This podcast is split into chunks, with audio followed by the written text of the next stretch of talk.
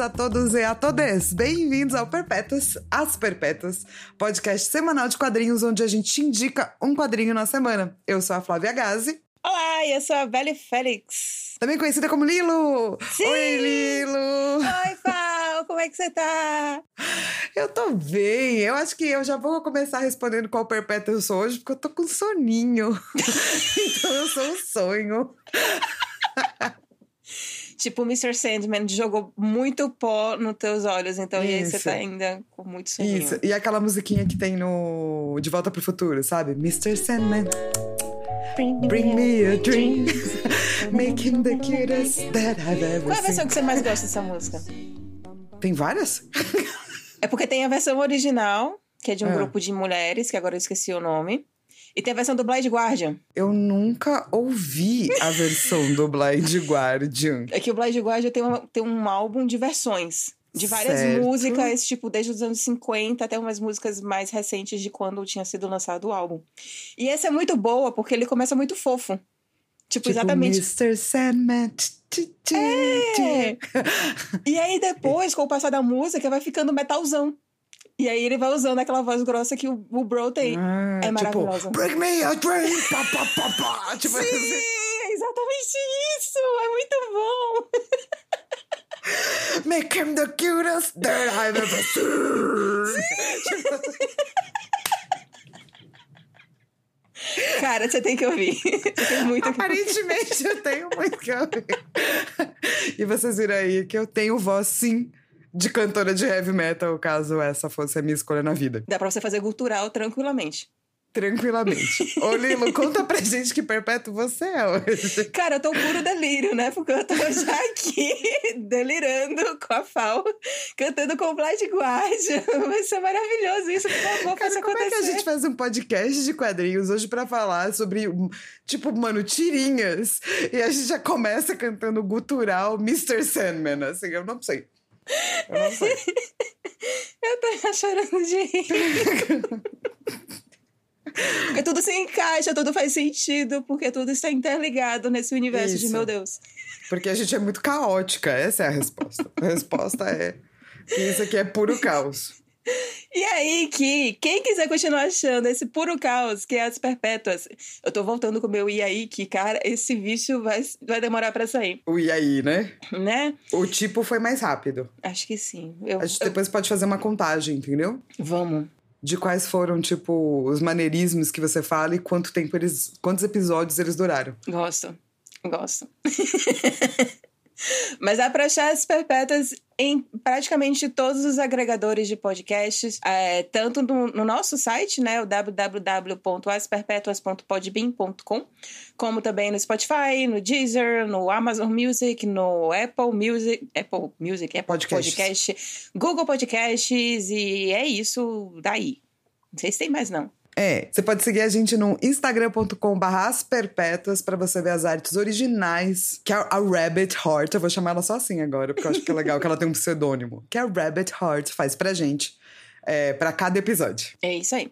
E a gente também está nas redes sociais, né? Dá pra me encontrar no Twitter, no arroba BeliFélix, Beli com dois L's, e no Instagram, no arroba underline. E a Fá, onde é que eu te acho? Eu sou tudo Flávia Gazi. Meu nome é Gazi G-A-S-I, tá, gente? Não tem dois E's, não tem. É, é, tipo, é muito simples. É mais simples do que você imagina. Não tem Y, não tem Não H. tem Y, não tem H. E agora você também tá com Twitch, né? Ah, é verdade. Eu vou começar a fazer umas lives de.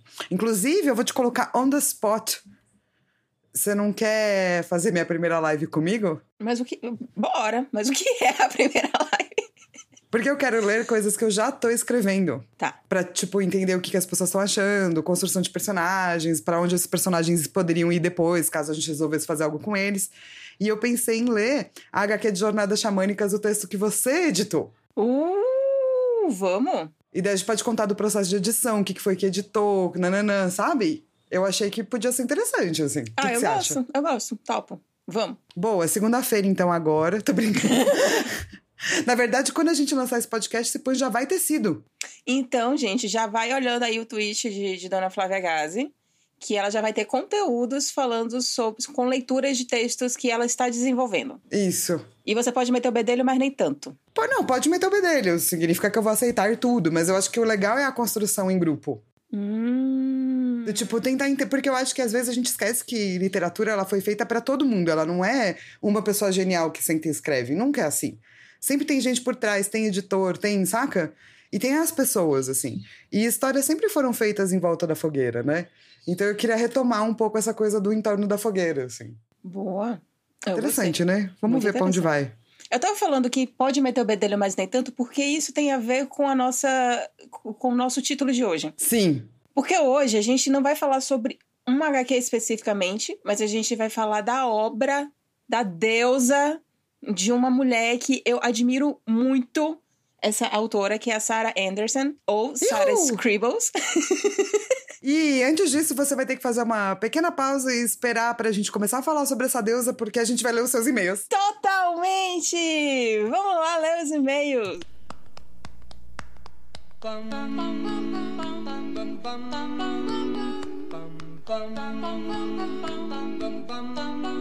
Então, indo para os e-mails, a gente recebeu um do Ramon Ribeiro, que ele falou assim: Oi, Perpétuas, tudo bem? Bom dia. Bom dia, Ramon. Bom dia. Acabei, acabei de acabar de ouvir o episódio sobre lavagem e só posso dizer quero. O que é no mínimo repetitivo, já que também quero as outras HQs dos episódios anteriores. Eu que lute para pagar os boletos. Mas vamos à pergunta. Já estava pensando nisso há algum tempo e até cheguei a pesquisar, mas as opiniões são um tanto divergentes sobre isso. HQ é literatura ou outra arte? Obrigado pelo podcast. É, é, Ramon, assim, a sua pergunta eu, eu- eu meio que não entendi muito bem, porque dá a entender que literatura não é arte. Não, acho que ele quer entender se, se faz parte da literatura ou se é outro formato total de arte. É outro formato total de arte, é coisa diferente. Tanto é que arte. Tanto é que quadrinho é considerado é, a nona arte. Se a gente Sim. for ver a numeração das artes, a primeira vai ser artes sonoras, a segunda artes cênicas, a terceira pintura, quarta escultura, quinta arquitetura, sexta literatura, sétimo artes visuais, né, o cinema, que a gente gosta de chamar. É, a oitava fotografia, a nona arte é história em quadrinhos, a décima é videogame, a qual a dona Flávia Gás aqui ela é doutora, Doutor em joguinhos. doutora em joguinhos, e a décima primeira é a arte digital. É, então, eu acho que assim, eu entendo que as pessoas causem confusão, porque quando você está olhando para algo novo, você pensa, ah, mas isso aqui é muito próximo da literatura, ou é muito próximo da pintura. E é. Mas assim, a fotografia é muito próxima da pintura. E ela não está colocada como uma sub-arte da pintura. É, o cinema é muito próximo da fotografia, não está colocado como uma sub-arte da fotografia.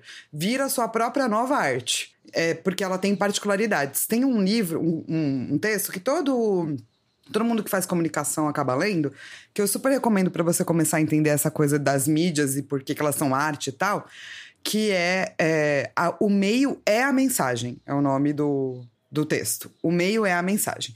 Que é esse cara que vai dizer que toda mídia é a sua própria mensagem.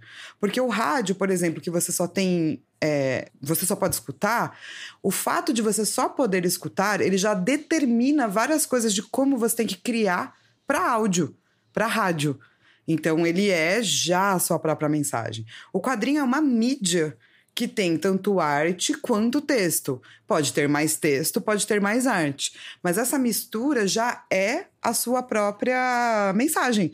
O fato de ter essas duas coisas é o que determina o que é quadrinho. Eu tô aqui procurando sobre esse texto para ver se a gente coloca no, no nosso site. O link pelo, deve ter. e pelo que eu entendi, ele é, um, ele é um capítulo de um livro, de Isso. Marshall McLuhan. Marshall McLuhan. Ele é super chiqueteso, o Marshall McLuhan. Eu acho que eu consigo achar assim. Eu achei um aqui da eduque.fc.l.pt. Isso, ó. A gente vai postar esse que é de uma coisa de educação, tá? De uma faculdade e tal. Então, se você tiver interesse no texto, ele é pequenininho, assim, no sentido de que ele tem 11 páginas, é, com letra grande, com. é, o conteúdo é, é- Mas é, não é o, o Marshall McLuhan, tá? É uma pessoa tentando explicar esse texto. A gente vai colocar lá e depois você pode procurar o livro. O que existe de discussão e às vezes de confusão é relacionado também a livro ilustrado e quadrinhos. E aí é para outro dia para sentar e conversar, porque essa é uma discussão mais longa mesmo. Mas uma coisa é uma coisa, outra coisa é outra coisa.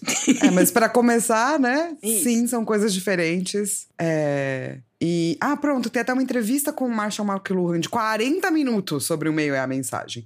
Vou postar isso aqui também. Boa. Perpétuas também é informação. Então, espero que você esteja feliz aí com sua resposta, Ramon. Agora eu vou ler o e-mail do Vinícius Laus. Olá!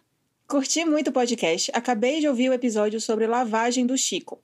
O papel de lavagem no mercado de HQs nacionais, o relato do Chico sobre as lendas urbanas em pequenas cidades e a ligação entre os temas de lavagem e as imagens de santos e de modelos de oficina que o Chico via quando criança são comentários que valem ouro e agregaram muito à minha leitura da obra. Também fiquei com muita vontade de ler Três Buracos do Chico, depois de ouvir as histórias da Botija. O podcast de vocês agrega na, le na leitura e leva a buscar mais HQs. Tudo o que eu quero quando procuro comentários sobre quadrinhos. Parabéns Ah. e muito sucesso para vocês. Que fofo! Sim, foi demais bater papo com o Chico. Inclusive, obrigada de novo, Chico. É, se algum autor nos escuta, pode ficar tranquilo que quando chegar a sua vez, a gente vai te contactar também para você vir bater papo com a gente. A gente só espera que você beba álcool durante a entrevista. É, geralmente a gente grava tomando um, um trocinho. É, Não. importante. É, não se sinta também é, ameaçado nem nada do gênero, não. A gente é bem, a gente é bem tranquila, a gente não vai Não, meter porque vocês... se você não bebe álcool, tudo bem também, né? Pode beber qualquer coisa. Mas o álcool é, é o nosso ligador, né? Universal. Conector aí de pessoas. Mais e-mails lidos, agora a gente pode falar de uma das minhas autoras favoritas no mundo, que é a vou fazer Sarah pra você, vou Anderson. fazer pra você. Atenção todos os amantes de Sarah Anderson. Finalmente chegou o momento das perpétuas da gente falar desta autora. Sim, vamos falar de todos os quadrinhos dela que foram lançados em português.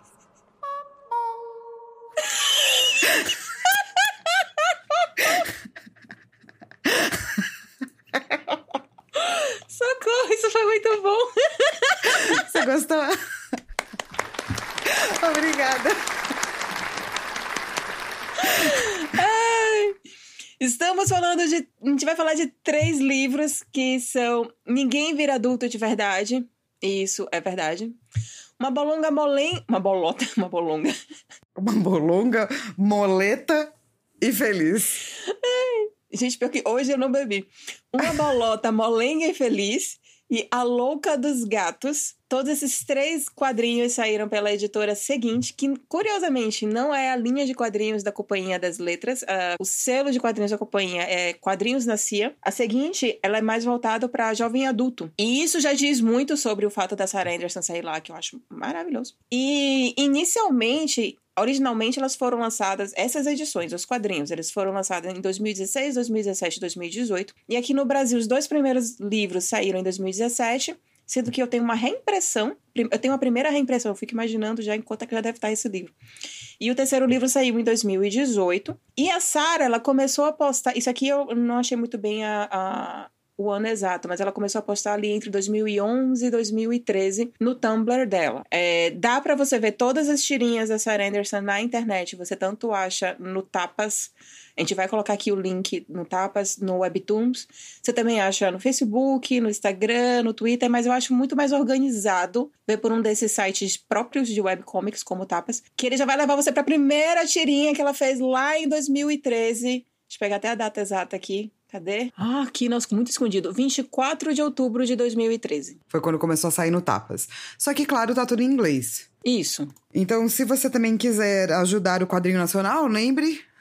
e ajudar o mercado editorial, lembre aí da editora seguinte, caso você possa comprar. Caso você não possa comprar, tem tudo online. Então você pode ler mesmo assim. E ela já ganhou prêmios. Ela já ganhou o Goodreads Choice Awards na, em Graphic Novels e Comics, na, na categoria né, de Graphic Novels e Quadrinhos. Em 2016, em 2017 e 2018. Ela também já ganhou o Ringo Award como melhor quadrinhos de tirinhas é, em 2018. E ela foi nominada como melhor quadrinho de tirinhas e como melhor quadrinista em 2020. Ou seja, hum, Melhor não, cartunista, não é? não, cartunista é quem faz tipo cartoon. É, que tá escrito Best Cartoonist. Mas é porque lá eles consideram, eles têm esse termo É que, tipo, quem- é quadrinista é cartoonista, mas a gente tem Ah, é? cartunista e a gente tem quadrinista. Ah, é? Lá fora é tudo igual? Ah, lá fora é tipo cartoon, cartoon é desenho. Ah, Tipo, Brasil pode muito ser- mais avançado. Pode ser ilustrador também pra quem faz só a arte. É, pois é. Só que aqui a gente tem essa dificuldade de usar esse termo quadrinistas. Por exemplo, Maurício de Souza, muitas vezes ele é considerado mais um ilustrador ou um desenhista. Só que, tipo, ele é quadrinista. Ele é quadrinista. Então eu gosto de chamar de quadrinista. Sim. é porque, como tava escrito cartoonist, eu Uhum. achei que teria um prêmio pra cartunista e um prêmio pra quadrinista, entendeu? Não, não, não, não. É isso aí mesmo. É tudo a mesma coisa. É tudo a mesma coisa aí. Bom, e a nossa premissa é que a Sarah Anderson é uma autora de tirinhas, ela surgiu na internet fazendo webcomics e ela sabe super bem retratar a geração millennium. Então ela vai usar muito de humor autodepreciativo, ela é louca por gatos, ela vai falar sobre como foi crescer na internet e ela vai trazer questões como sociabilizar, como ser mulher, como ter um namorado, como ser uma pessoa tímida, enfim. São muitas questões. E é legal porque a Lilo faz parte da geração Millennium. Sim, true e eu, quando tava. True Millennium. E eu, quando tava traduzindo o livro do Stranger Things, eu descobri que eu faço parte de uma mini geração chamada Xennial. Ou Xennial. Que é entre a geração X e os Millenniums. Porque ali quem nasceu entre 79 e 84 não é bem geração X, não é bem boomer. Porque já passou um pouco do boomer. Tipo, a gente cresceu com ET, com videogame, é um pouco diferente. Mas também não é millennium.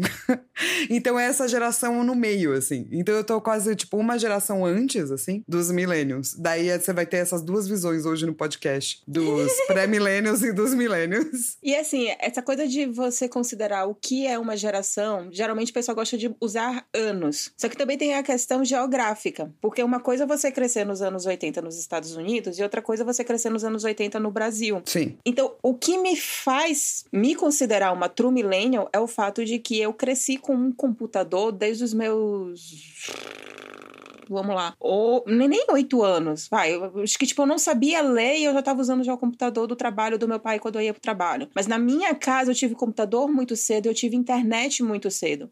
Quantos anos você teve quando a internet nasceu? Qual foi o ano que a internet nasceu? Você sabia que a É, internet... No Brasil, foi 2016, quando veio a primeira BBS para o Brasil. 2016? 2016. Não, 2006, 2000 e. Desculpa. É 96? Eu não sei mais os anos, peraí.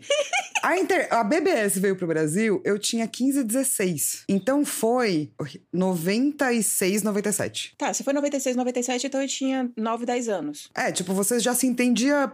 Você começou a se entender por gente dentro da internet. Exato. Então eu não. Pensa que quando a BBS veio pro Brasil, algumas pessoas foram selecionadas pra testar. Um amigo meu foi selecionado. Então eu ia pra casa dele pra acessar a internet. E daí depois, alguns anos depois, pensa que eu já era adolescente. Então quando eu tinha uns 18, a gente tava começando a ter Mirk e ligar a internet por pulso durante a madrugada. Mas eu já era tipo uma pessoa adulta, gente, eu já era maior de idade quando isso Não. tava acontecendo. Eu tinha tipo 11, 12 anos e eu já, já entrava dia de sábado a partir das duas da tarde e no domingo o dia inteiro eu entrava pra passar um dia inteiro baixando uma música. Sim. Então, eu também fazia isso, só que eu tinha 18. É tipo isso, assim. Então, eu passei toda a minha infância barra adolescência sem isso. Então, a gente fazia outras coisas. Então, não tinha internet. As mesmo- pessoas não se conectavam via internet. E mesmo antes de ter internet, eu também já era aquela criança que, tipo, sabia muito bem como é que funcionava o estabilizador, sabia como é que montava o- um CPU e por que, que você tinha que manter ele refrigerado, porque quando ele superaquecia, quando ele, ele- se ele não ligava, você tinha que pegar o, o- o secador de cabelo, ligar ali no, no, no CPU para ele esquentar e você conseguir ligar ele e nunca mais desligar, porque senão ele não ligaria nunca mais. Sabe? Fazia toda a montagem de computador e eu era criança. E isso já era meio diferente das crianças do meu colégio, que eles não tinham poder aquisitivo igual dos meus pais. Não que os meus pais fossem ricos nem nada do gênero, mas, tipo, eles não tinham. Ou então os pais simplesmente não tinham interesse. Meu pai, ele Sim. gostava sempre muito de tecnologia, então, tipo, o nosso primeiro videogame foi um Atari por causa do meu pai. Então, eu tinha esse acesso que vezes, os meus outros colegas não tinham. Então, eu vejo que eu cresci de uma forma millennial, que não necessariamente quem tem a minha faixa etária, que nasceu em Salvador, também vai se considerar um millennial. Saquei. É, pra mim, eu acho que eu sou bem geração genial, assim. Eu e meu irmão, meu irmão é de 84, eu sou de 81. Uhum. Porque a gente cresceu do tipo. Meu pai também sempre era fã de tecnologia e ele fazia muitas viagens, porque meu pai trabalha, trabalha até hoje, né, com saneamento básico. Então ele ia muito pro Nordeste, tanto que ele morou em várias cidades do Nordeste, ele ia muito pra Manaus. Então ele ia pra Zona Franca de Manaus. Que delícia. Daí ele trazia de lá, tipo, um joguinho, saca? Que sonho. É, pois é. Então a gente era as pessoas que tinham o Nintendinho ou o Atari em casa. Não era gente que tinha um Mega Drive, sacou? Mas daí ia várias pessoas na nossa casa e várias pessoas na é, várias vezes também na casa de quem tinha o Mega Drive. E por aí você ia jogando. Mas a gente cresceu com tudo isso, tipo ET e pau. Quando eu li Stranger Things, assim, eu me identifiquei perfeitamente, assim. A nossa geração é a geração das crianças do Stranger Things, assim. Que ainda tinha liberdade, porque não tinha internet. Então você tava na rua, você tava jogando taco, etc. Mas você também tava em casa jogando RPG, você tava vendo filmes que eram maravilhosos. Então, um pouco dessa coisa mais crua da geração boomer, né, dos millennials, a gente não tinha. Ao mesmo tempo, eu que sou um pouquinho mais velha, eu me conectava muito com essa coisa. Então, essa coisa nirvana, o grunge, a revolta, que era uma coisa bem da geração X, bem boomer, e o meu irmão já um pouco menos. Por conta dessa mini diferença de, de idade, assim, sabe?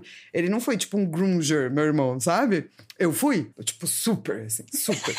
É, então, eu não me considero millennium de nenhuma forma, assim. Porque é impossível, né? Tipo, a- as minhas relações já eram bem mais estabelecidas quando a internet surgiu. Eu não acho que a, a minha vida foi determinada, por exemplo, até né, os 18 aí, pela presença da internet. Foram outras coisas que meio que determinaram o meu meio ambiente enquanto eu tava crescendo. E aí, qual o problema de você crescer com a internet? Que todas as gerações que vieram antes, e isso é muito. Toda geração faz isso, eu acho isso um inferno, mas enfim. Eles acham que os millennials, eles têm tudo mais fácil e tudo mais à mão do que eles tiveram. Então, tipo. Não, eu acho que a informação realmente tá mais à mão. Mas não significa necessariamente que tá mais fácil. Não, porque eu acho que o aos, aos poder aquisitivo foi perdendo, né? Foi a geração X, os boomers que perceberam que eles não iam ter grana. Essa é a revolta da geração X, sacou? Tipo, não importa se você é classe média, cara. Foi aí que se tocou. O capitalismo não funciona. Isso foi a geração X. É do tipo, você tá fudido, você vai morrer. e é por isso que essa galera é muito, tipo, crua, brava, entende? Porque foi uma geração muito revoltada mesmo, assim, porque ela viu que o mundo não funcionava. Eu acho que a próxima geração, ela ganha um, um encanto pela internet, pelas comunicações e tal, que o- os boomers não tiveram. É, ao mesmo tempo, ela também vai ter menos possibilidades, né? Que, porque é isso, assim, né? Você ganha mais possibilidades de emprego. Ah, agora você pode trabalhar com videogame, ah, você pode ser quadrinista. Mas tem menos dinheiro no mundo, né? Ou o dinheiro tá mais concentrado na elite. Todo o resto da galera tá ficando mais pobre. Então eu, eu acho que tem que tomar cuidado com essa afirmação, porque senão ela fica muito jogada. Eu acho que certas coisas são muito mais simples. E é só você ver como um- os millennials entendem muito mais as outras pessoas. Porque eles conviveram com pessoas diversas e com a internet desde crianças. Os boomers não, eles não conviveram com isso. Então você pega a minha geração, fracassou, né? Quando chegou aí próximo dos 40, que é a geração do estão estragando a minha xirra. Por quê? Porque essas pessoas só tinham a Xirra, entendeu? E o He-Man, não tinha outra coisa. E também não tá acostumado a falar com gente tão diversa, vivia dentro das suas bolhas. Se você cresceu aqui, você tinha esses amigos e acabou. Porque não tinha como você se conectar com outras pessoas, assim. Então eu acho que os millennials têm muita, muitos desafios, assim. Especialmente agora que eles estão entrando na faixa dos 30 para virar pros 40, que é quando a geração vira coxinha, né? Tem que cuidar, tomar cuidado para não se acoxinhar. Mas, por outro lado, tem um, tem um monte de coisas que são muito mais simples do que foram para as gerações anteriores, assim. Isso não significa que é mais fácil, só significa que é diferente. Mas eu acho que uma pessoa da geração X nunca escutou que a sua vida vai ser fácil. Ou que você pode fazer tudo o que você quiser. Nunca. É, diferente do millennial que vai terminar sendo uma geração desiludida, porque o que prometeram pra gente foi que a gente teria. é, com a internet, necessariamente, a gente teria acesso a todas as informações, de que o mundo se tornaria melhor, de que acabaria a ignorância no mundo, acabaria a falta de educação no mundo, porque a um, a um clique do seu mouse você poderia entrar em qualquer biblioteca e ler qualquer livro que você quisesse. Tipo, e foi exatamente assim que a, que a revista de CD-ROM vendeu pra mim quando eu tinha 10 anos. E o que a gente vê é que existe uma grande manipulação de, de conhecimento e de acesso e as redes sociais e que, tipo. E nem é verdade que todo mundo tem internet. E nem é tipo, verdade. vamos começar por aí, né, cara? E tudo isso daí a Sara, de uma forma muito leve, ela consegue mostrar toda essa desilusão que é você Sim. ser millennial. Porque tem essa coisa de você ter sempre um, um, um esse humor autodepreciativo é extremamente constante em qualquer um que, que que se, que se veja dessa forma. Geralmente é um pouco mais introvertido, porque tá muito acostumada a você fazer amizade no ICQ, no Mirk, no MSN, Messenger, no Orkut, no Facebook, no Messenger do Facebook, no Twitter. Mas não ao vivo, né? é. É, então, eu acho que é isso, assim, tem várias coisas dos quadrinhos dela que eu acho muito engraçadas, mas não fazem parte do meu dia a dia. Hum. Uma dessas coisas é isso, assim. Eu não tô mais acostumada a fazer amigos na internet do que fora delas. Pelo contrário, para mim a internet ela é um local público, ela não é um local privado. Quando a internet nasceu e começou o Orkut e tal, eu nunca tive, tipo, mas é porque eu era mais velha, né? Então quando eu entrei no Mirk, você vai entrar na sala de bate-papo do UOL, que era uma das primeiras coisas que tinha, eu, eu comecei a entender que isso não era um espaço privado. Então não era um lugar onde você podia ser tudo que você não era. Não, porque é um espaço público. tudo que você fala é público. Então, eu prefiro as minhas amizades ao vivo do que minhas amizades na internet, porque nas minhas amizades ao vivo, eu não tô gritando por aí o que eu tô pensando. É realmente íntimo, sacou? Na internet, tudo que você fala para mim é como se você estivesse gritando de um palanque, porque é público e todo mundo tem acesso a essa informação. então, eu acho muito engraçado, assim, do tipo, essas relações na internet e, e as pessoas ficarem mais tímidas por conta disso. E eu não entendo por quê. Porque, tipo, agora eu vou falar como. Desculpa, Boomer boomer. Porque vocês estão criando relações públicas, sacou? Então devia ser mais fácil e não menos fácil você falar em público. Você fica falando tudo em público o tempo todo na internet. então eu não consigo compreender.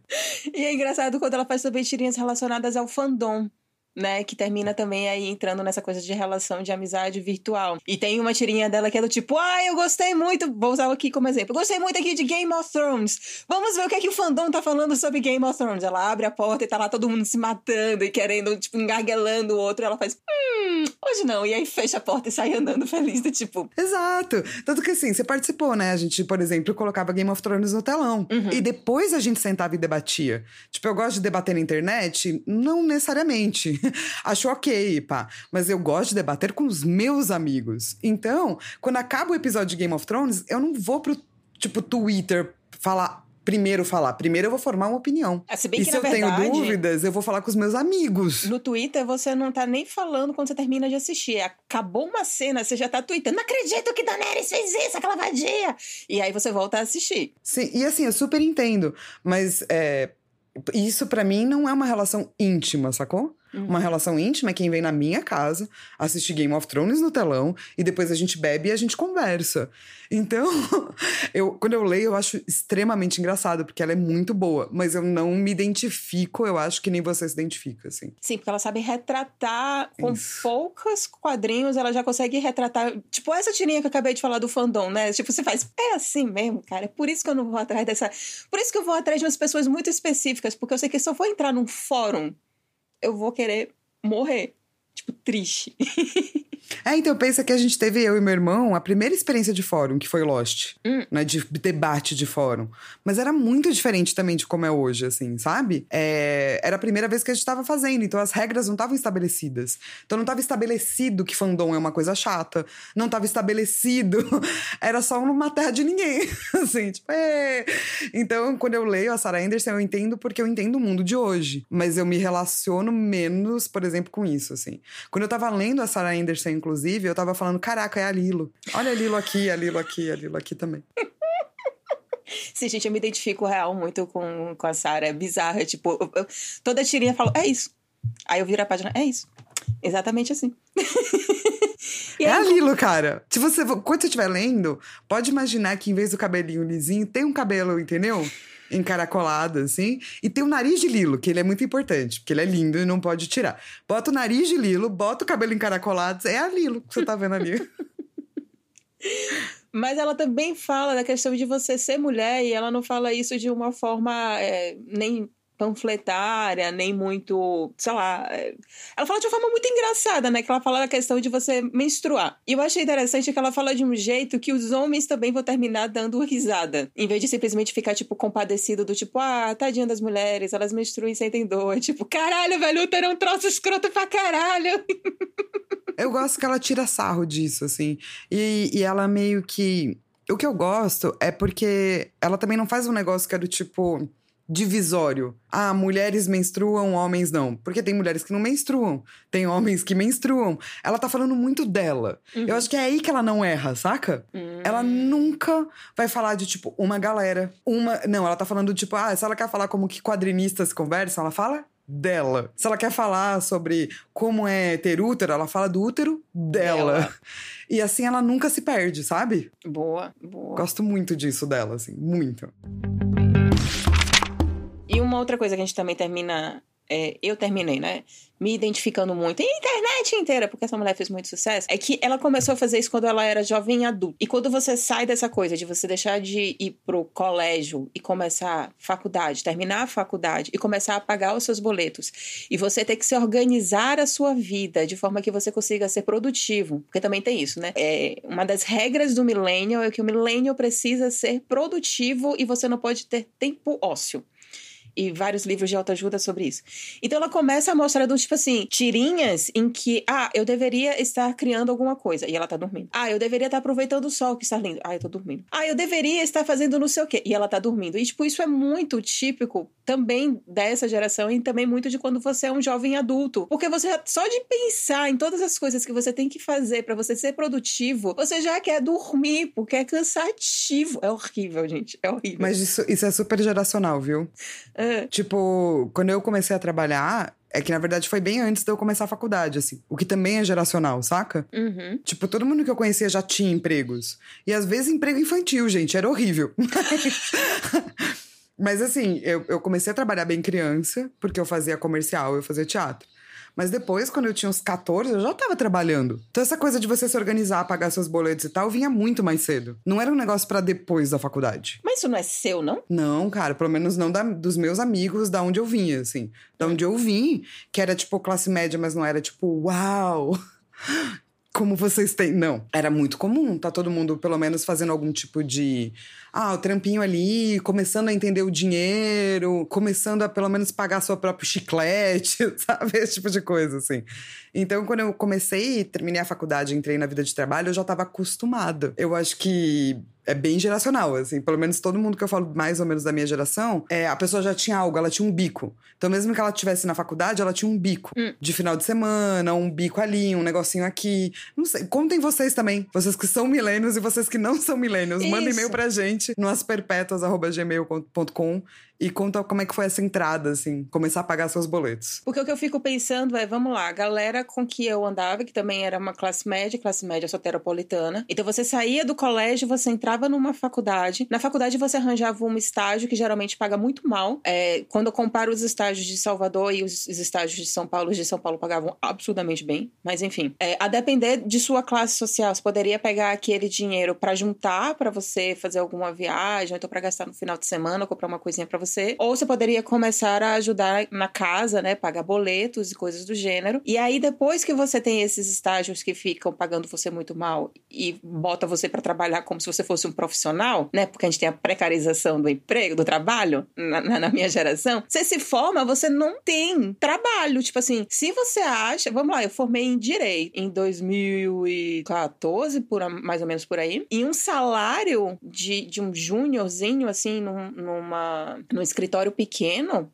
Se duvidar, até no escritório grande, acho que era 1.200 reais. Então, assim, e, e o estagiário ganharia, tipo, uns 500, 600 reais. Então, você se forma, você passou ali cinco anos estudando pra ganhar mil reais, se muito, e vamos lá, sabe? Agora você vai ter que ser adulto, então você não sai de casa porque você não tem dinheiro pra pagar. É, então, mas isso era meio, não sei, era meio esperado. Tipo, eu tenho muitos amigos da minha rua que nunca se formaram numa faculdade, porque eles tinham que trabalhar, sacou? Não passou numa federal, é isso, acabou. E, ou então vai se formar muito depois e tal e tal, assim. E também eu sou de São Paulo, né? Então tem essa coisa também. São Paulo é uma cidade muito dura, né? É, eu acho que é bem diferente também nesse sentido. Mas muitos, muitos meus amigos já trabalhavam desde os 15 anos, assim, 16 anos. Mas aí também tem a questão da geração da mentira, né? De como enganar os milênios. Contaram pra gente que se a gente fizesse colégio e a gente fosse tirasse boas notas e a gente fosse pra faculdade, porque todo mundo fazia faculdade nessa época, você conseguiria um bom emprego. Porque foi isso que aconteceu com os nossos pais. Os nossos pais não tinham nem sequer faculdade, mas eles conseguiam bons empregos ao sair do colégio. E aí depois, dentro desse trabalho, eles faziam uma faculdade para aumentar a renda deles. E aí eles pensaram: "Ah, então se eu tivesse feito faculdade ali aos 18 anos, eu estaria melhor hoje em dia". Aí eles botaram os filhos fazer faculdade. Não deu certo não. Porque todo É, mundo então, fez faculdade. Exato, e- mas pra mim é meio isso. Tipo, ninguém nunca me disse que eu teria muito dinheiro. Todo mundo só me disse que eu ia me fuder. Então eu tava preparada pra isso, entendeu? Eu comecei a trabalhar mais cedo porque eles falaram: não, é melhor você saber, assim, como lidar com o seu dinheiro, saber que você não vai ter um bom salário mesmo. Você vai ser médica? Não, então se fudeu. É tipo isso, assim. Fazer médico ou engenheiro? Não, então já era, assim. Se não é essas coisas que você quer fazer, medicina, engenharia, direito, e, tipo, realmente seguir essas carreiras, você não vai ter dinheiro. Então já começa se ferrando agora. Então, quando eu, eu vejo isso, super entendo, acho super engraçado, mas também não me relaciono, assim. E a Sara, quando ela fala da questão financeira dela, ela fala, ela não fala muito sobre questão de dinheiro, mas ela fala assim algumas coisas muito pontuais, que é do tipo assim, eu preciso comprar uma roupa, mas eu não tenho dinheiro pra isso. Eu preciso comprar um trocinho ali, mas eu não tenho dinheiro pra isso. A única coisa que de fato ela investe uma grana como se fosse milionária é livros, Sim. porque é o hobby dela. E isso é algo também meio millennial. Tipo, no nosso hobby, shut up, take my money, sabe? Eu tenho que gastar quatro pau num PS5, eu vou gastar porque isso aqui faz bem pra minha, pra minha cabeça. Mas qualquer outra coisa que seja muito mais importante, você não gasta dinheiro que você não tem. É, então, na minha casa, livros sempre foram liberados, então eu entendo muito ela nesse sentido, assim. Que era, mas era meio tipo a minha casa. Mas, não, era sempre do tipo: primeiro você paga a sua comida, primeiro você paga o seu aluguel. E daí você paga as pessoas que você deve. E daí você paga a sua comida. Daí você paga as coisas que você precisa pra continuar apresentável, não perder seu emprego e morrer de fome. E daí você vê se se você faz o que você gosta. É por isso que Nirvana é tão tipo. Foda-se todo mundo, vamos todo mundo se matar. Porque a geração um pouco mais anterior é do tipo desiludida. Desiludida desde o começo, assim. Não tem muito essa. Mas eu entendo muito o que ela escreve, porque você também vê o mundo mudando, assim, né? E eu Sim. acho engraçado, assim. Eu também, como Xênio, gosto de ler um pouco e rir um pouco dos milênios, como os milênios riem das gerações mais antigas também. É verdade, porque a gente tá falando essas coisas tudo séria, mas ela vai falar isso sempre com muito humor. Muito. Até quando ela tá com desespero nos olhos, você já tá dando muita risada. Sim. E é bizarro que aí quando você chega no terceiro volume, que basicamente o primeiro e o segundo volume, eles são mais esse, esse traço geracional mais forte, né? E vai falando de um, essa coisa da questão da produtividade, de emprego, de relacionamentos, TPM, bibibi, bababá.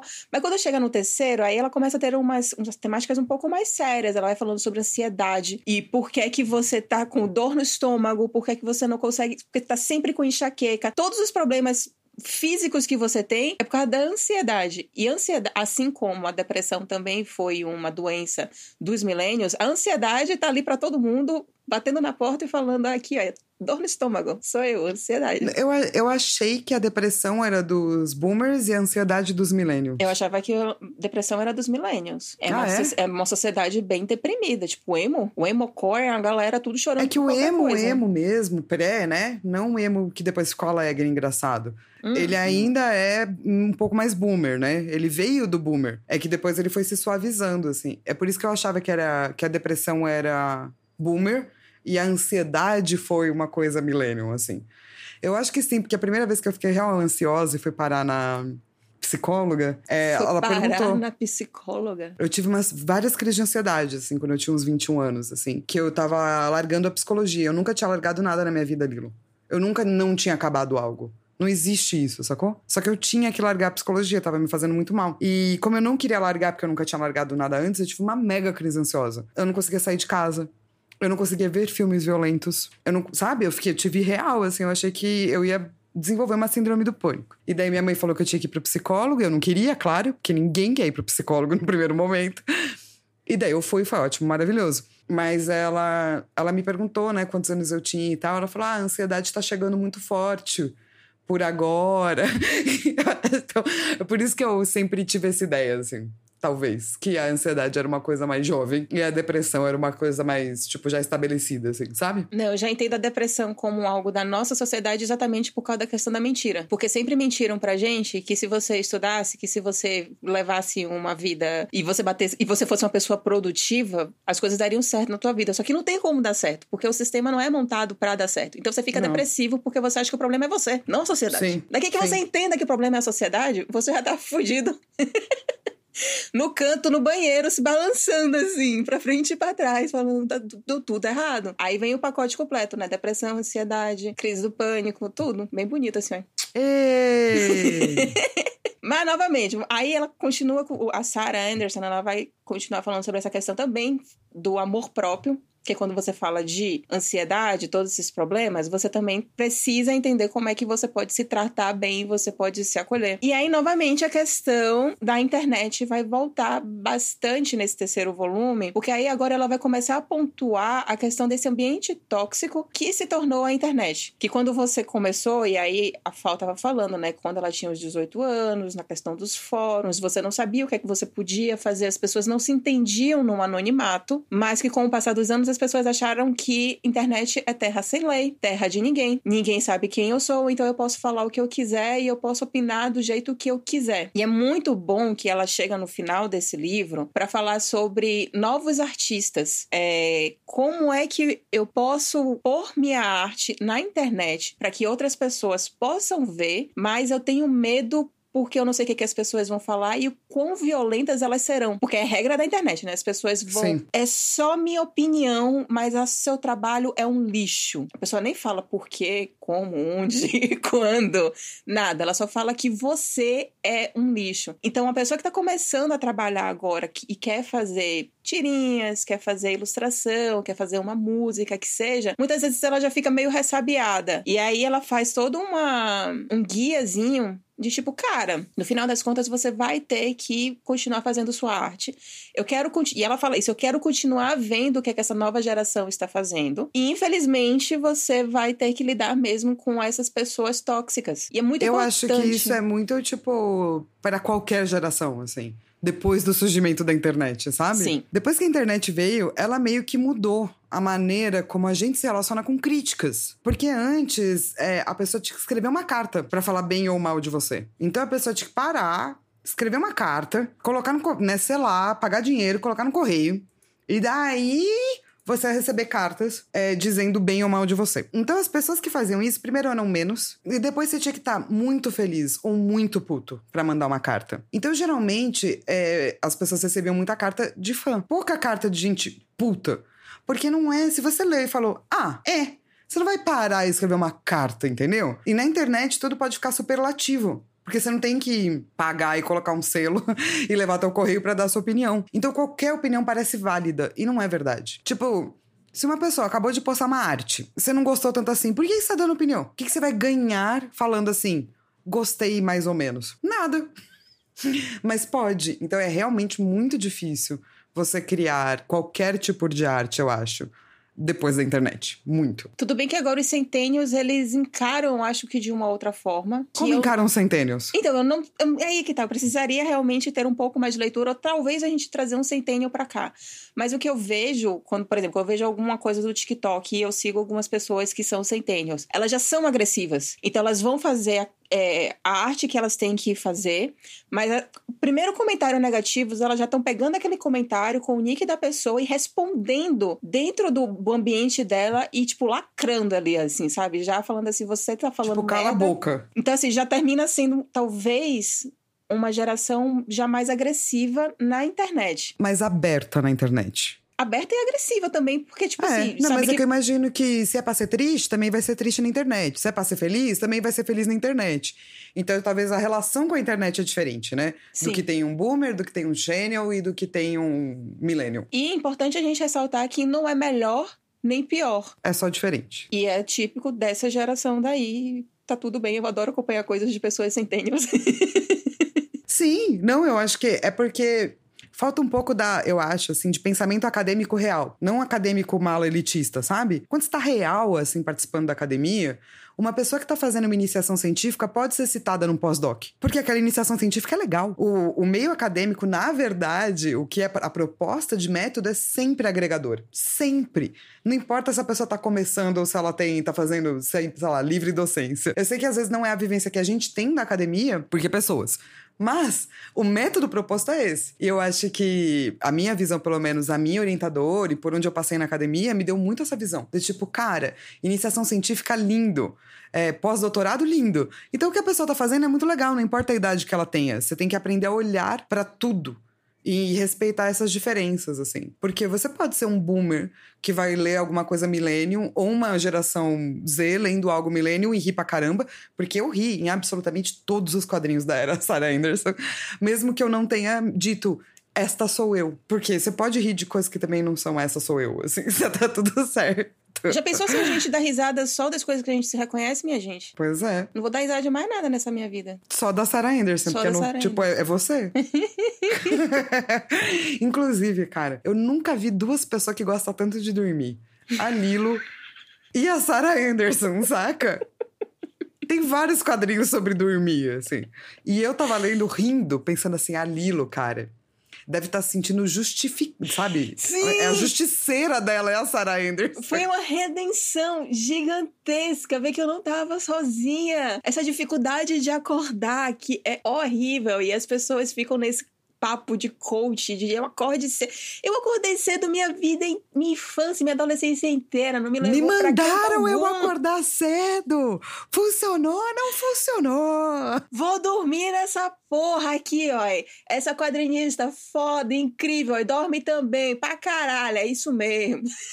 Não, achei ótimo. Eu, li, eu ria demais, assim, que eu falava, mano, essa tirinha, eu devia ter marcado todas as tirinhas que eu falava do tipo, essa tirinha está deixando o Lilo muito feliz nesse momento. Essa é a tirinha que a Lilo vai mandar pra alguém. Quando a pessoa falar, mas Lilo, você precisa conversar mais com pessoas ao vivo. Ela vai mandar a tirinha da Sarah Anderson. Mas Lilo, que horas você acordou hoje? Ela vai mandar a tirinha da Sarah Anderson. é muito você.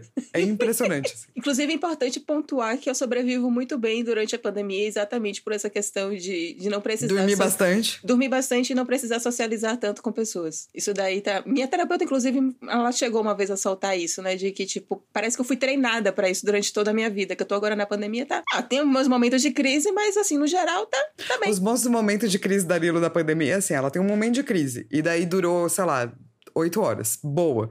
Daí no dia seguinte você fala assim: Ei, Lilo, você tá bem? Não, não, tô melhor. Você tá precisando de alguma coisa? Não, não, tá tranquilo. Daí você fala qualquer coisa do tipo assim: Ah, dá uma volta no quarteirão. Daí a Lilo responde: Eu não preciso ver pessoas. Eu falo: Eu sei, Lilo. Mas assim, não estou sugerindo isso.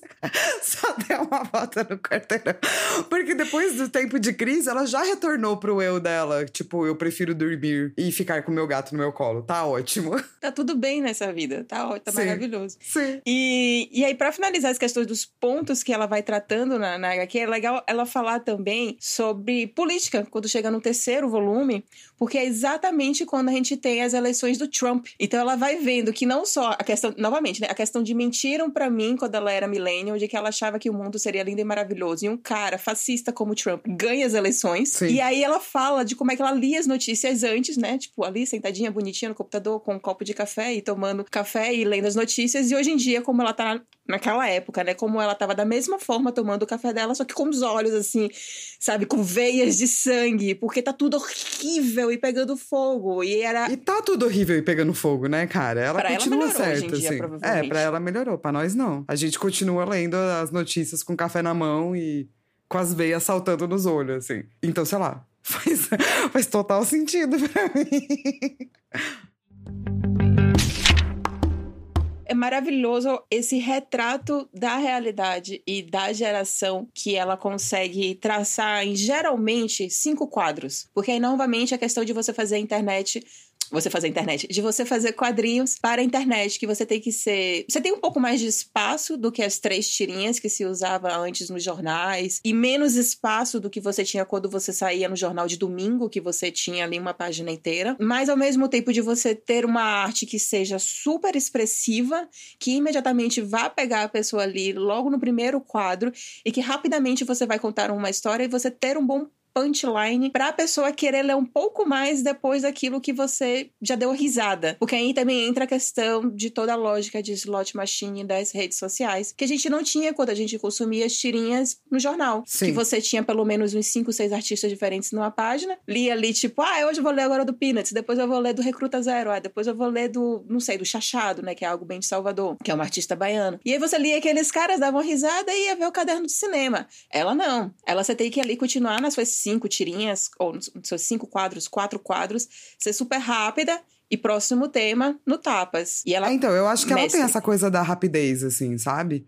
Ela sabe, tipo, contextualizar muita coisa em muito poucos quadros, assim. É uma habilidade impressionante. Na verdade, assim, se tudo que ela faz é muito foda, todas as tirinhas são muito fodas. Essa é, isso é um problema, eu acho, assim. irrita, né? É, pessoas como ela não deviam existir, não. Da raiva. Eu acho, acho sacanagem. É. Ela prova, entendeu? Que, tipo, dá pra fazer. Pois é. Ela é a prova viva de que dá pra fazer. Então, eu acho que ela não deveria existir. Porém, ela é tão boa, ela é tão boa que ela não deveria existir. lado positivo, uma millennial que é super boa. Sim. Mesmo dormindo não, mas bastante. tem muitos millen- milênios muito bons. Não, sim, mas é porque a gente teve esse. Gente, como eu cresci como millennial, eu acho que, tipo, eu termino levando essas críticas de um jeito que eu fico muito mais puta do que você, obviamente. E como centennials também vão ouvir muitas críticas de millennial babaca. Millennial, se Sim. você fica criticando o centennial, você é só um babaca, tá? Você não é melhor do que Sim, ninguém. exatamente. Então, assim, é, é- é muito bom quando vejo que, tipo, pessoas que são desorganizadas no tempo, em algum momento ela vai aprender a se organizar, né? Ela Sim. também vai aprender a ter um sono melhor, né? A gente Mas ela vai. as coisas. Mas isso é uma coisa de. Você vê que ela tá amadurecendo nas páginas, e isso é muito gostoso de acompanhar, assim. Mas eu super te entendo, porque eu sou contra guerras de qualquer coisa nesse sentido que eu acho bobo. Ai, PS sim, PS ou Xbox? Cala a boca. Joga. Exato. Ai, mas é, né, geração boomers, cala a boca. Cala a boca. Eu não gosto nem de gente falando por quê milênios, nananana. E também é, não gosto de gente, tipo, diminuindo. É, Falando ok, boomer. É engraçado, é, é memético, é. Mas é chato para um caramba, entendeu? Porque um dia você também vai ter 40 anos, e daí a geração Z vai virar pra você e vai falar aquela boca millennial. E daí vai dar risada porque vai ser meme, e você vai falar, mas poxa, então pra que perpetuar isso? Não xinguem a geração Z, que é só uma geração, gente, tá tudo certo. Numa discussão séria, se você largar um ok boomer, eu vou querer bater em você. Sim. Porque você não tá discutindo, você não tá lacrando, você tá sendo só babaca. Adoro o Twitter, adoro o perfil. Sim, adoro, adoro, adoro o perfil, inclusive. Mas é pra Ad- isso. Exato, mas é uma coisa é uma coisa, outra coisa é outra coisa, assim. E, e eu acho que ela faz isso de um jeito tão bonito, porque ela tira sarro da próxima, da própria geração, ela tira sarro de outras gerações. Então, eu acho que quando você começa tirando sarro de você, você tem direito de tirar sarro de mais gente. Então, ela consegue tirar sarro de outras gerações porque ela tira sarro dos milênios muito, assim. E daí você não ninguém se sente atacado, saca? Essa mulher é um gênio. E é Eu tô legal. com problemas com ela. Eu comecei é, o podcast falando, nossa, que perfeita. E agora eu já tô, ah, meu Deus. Pare de escrever um pouco Sarah Anderson, entendeu? Você é muito boa. Converter mais uma pessoa pra igreja da Sarah Anderson. e uma outra coisa legal também que a gente vê nessa questão de amadurecimento é quando ela vai mostrar como é que é a arte dela, quando, quando ela começou a aprender a desenhar. Porque isso daí também é algo que existe no meio dos quadrinhos, né? E quem, e quem eu acho que um dos maiores representantes que a gente tem aqui no Brasil sobre isso é o Salimena. Porque ela começa com uma arte de mangá. E assim, mangá provavelmente anos 90, que é um traço já bem específico, dos olhão grandão, bibi, bobobó. E a gente tem essa discussão da boa arte. Quando a gente vê o trampo dela agora, é um negócio, pelo menos em, em- nas tirinhas dela, algo muito simples, pouquíssimos Sim. traços, é quase como se fosse palitinho ali, né? Uma cabeça gigantesca, uns- um corpinho assim pequenininho que parece só cinco tracinhos e um zoião assim grandão. Mas ela também tá lançando um outro livro, que é o Fangs, que também vai sair aqui no Brasil pela Intrínseca, e você vê que a arte dela é diferente.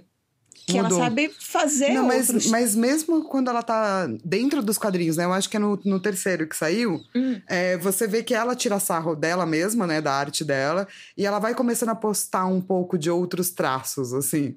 Tipo, tem um mangá mais mangá mesmo, né? Uma coisa mais sofisticada, assim. Mesmo porque ela tava fazendo pra internet, ela não tem tempo de ficar fazendo. Tipo, lembra, a gente falou Nimona, né? Nimona foi o nosso segundo episódio. E ela também fazia doodles na internet. Eu não sei se é uma questão só de tempo, não. Eu acho que é uma questão também, às vezes, de o que é que eu quero passar. Porque, por exemplo, agora eu lembrei dessa tirinha que você falou, que ela falando assim: eu vou sempre achar minha arte de antes pior do que a que estou fazendo hoje. E ela mostra a arte que ela fez de- do TCC dela para ela se formar na, na universidade de arte que ela fez lá. E, tipo, é um troço mega, sabe, é, é- é rebuscado. É Sim. tipo aquela arte de museu, aquela arte assim bonitona que as pessoas médias vão falar assim: ah, isso que é arte bonita. Não é um negócio que meu filho de cinco. O pessoal olha Basquiat e fala: meu filho de cinco anos faz um negócio melhor do que esse. Faz nada, cadê? Mostra aí. Basquiat é muito foda. Mas sim, as pessoas não têm essa visão, né? Se você não estuda arte, você não tem essa visão e não tem como ter mesmo. Porque você não entende por que, que a pessoa tá fazendo isso. E eu acho que ela só conseguiu conversar com a internet porque era rápido. Porque era um traço simples. Porque você tá falando daquele, tipo, momento, assim, né? É aquele, tipo, zeitgeist, né? Você tá pegando, entendendo aquela geração. Eu acho que isso ela faz, inclusive, nos traços, assim. E se você pegar a galera que faz tirinha, é muito comum de ser mais simples. Porque é pra falar com todo mundo, né, cara? Num, quando, se você tem uma arte que é muito cheia de referência e rebuscada, sempre vai agradar alguém e desagradar alguém. Arte de tirinha eu sempre leio como uma coisa meio em branco, sabe? Que é do tipo, apesar de ter a personalidade, porque obviamente vai ter, você não, não tem como dizer que aquilo é maravilhoso ou horrível. É uma arte de tirinha. Pra mim é sempre assim, arte de tirinha. E aí, por que, que Tem eu uma tava categoria. Por que que eu tava falando do Salimena? O Salimena, quando você conversa com ele e tal, ele tem uma arroba, que é arroba linha, linha do trem, ou é linha de trem. É, ele tá sempre fazendo várias tirinhas na internet, ele é genial. E quando você pega como é que foi a evolução dele de arte, ele saiu de traços que eram com pontilismo, sabe? Coisas de, de grandes artistas europeus, mega rebuscado, mega cheio de elementos e sombreamentos, um negócio assim mega complexo. Só que ele fala: essa minha arte aqui não tem personalidade. Isso daqui eu só tava copiando umas coisas de uns caras que eu achava foda. E que se você mostra para uma pessoa média, a pessoa média vai achar que a arte que ele fazia sem personalidade é melhor do que a arte simples que ele faz hoje. Só que ele fala: eu prefiro minha arte aqui, ó. Essa daqui, é isso daqui que eu quero passar para as pessoas. E ele é genial no jeito que ele faz. Eu amo Sim. quando ele fala sobre isso. Então, mas eu acho que é uma escolha, saca? E, e existe uma arte, de, tipo, sei lá, focada em tirinha. Eu acho mesmo, assim. Tipo, quando a pessoa fala, eu vou fazer tirinha, ela já cria ou pensa, reflete sobre a arte que vai funcionar melhor para uma tirinha. Não é uma graphic novel, não é uma história de super-herói, saca? É, é uma decisão informada. Essa coisa cartoon, assim, né? Total. E a Sarah foi fazendo sucesso na internet. Ela terminou tendo o livro dela sendo traduzido em vários países. Ela já saiu aqui no Brasil, tem versão espanhola, saiu na Rússia, saiu na Itália, saiu na Hungria, saiu, tipo, em muitos lugares. Eu não vou falar tudo. Sim. Gente, Tem até em Esperanto, agora que eu vi. Por que, que traduziram em Esperanto? Porque é uma língua universal. Ou deveria ser. Mas é muito específico Esperanto, né? Caramba. Então, dona Flávia Gazi, agora que a gente chegou aqui a esse ponto. Como que você define Sarah Anderson em um tweet? Gente, leiam essas tirinhas aqui sobre mim. a minha definição dela em um tweet é: Sarah Anderson é maravilhosa e genial. Vão ler sobre a, lida- a vida da Lilo nessas tirinhas. Perfeito. E qual é a sua nota, então, para para o trabalho da Sarah até então? Cara, a minha nota pra Sarah Anderson é coelhinho. Oh, meu Deus. É coelhinho. O coelhinho é a verdadeira ela, sabe?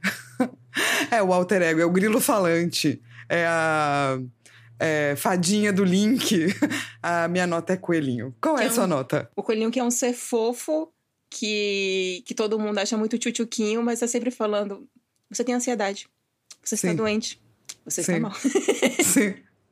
E é maravilhoso, né? O coelhinho é incrível, assim. A minha nota É um sábado à noite usando um moletom muito confortável, comendo uma pizza, tomando um vinho, enquanto eu assisto um meu filme favorito. É, e por favor, sério, leiam Sarah Anderson. É muito, é muito maravilhoso.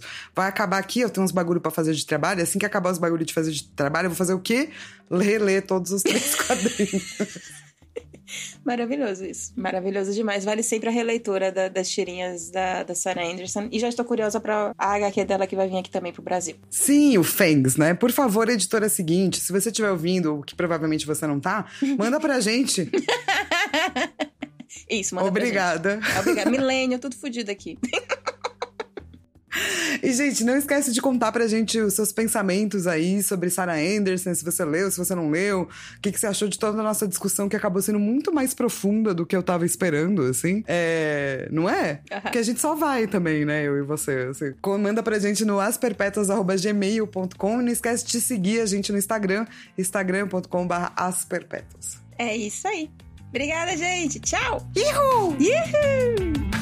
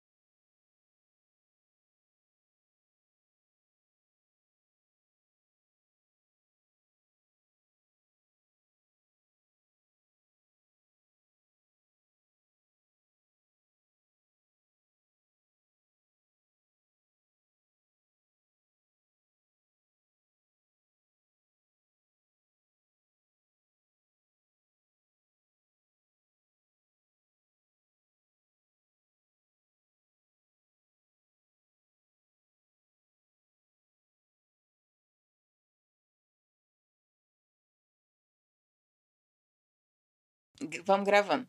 Gravando então. Gravando. Olá, então. Edgão. É, este é o nosso episódio 8 Uhul. sobre tirinhas da Sarah Scribbles. Uhul. Olá a todas, Não, a todos. gente não fez. Ah, é verdade, as palmitas, esquecendo. Tipo, foda-se o Digão, entendeu? Quero saber como é que você vai. Quero nem saber, vamos lá. Um, dois. Um, dois.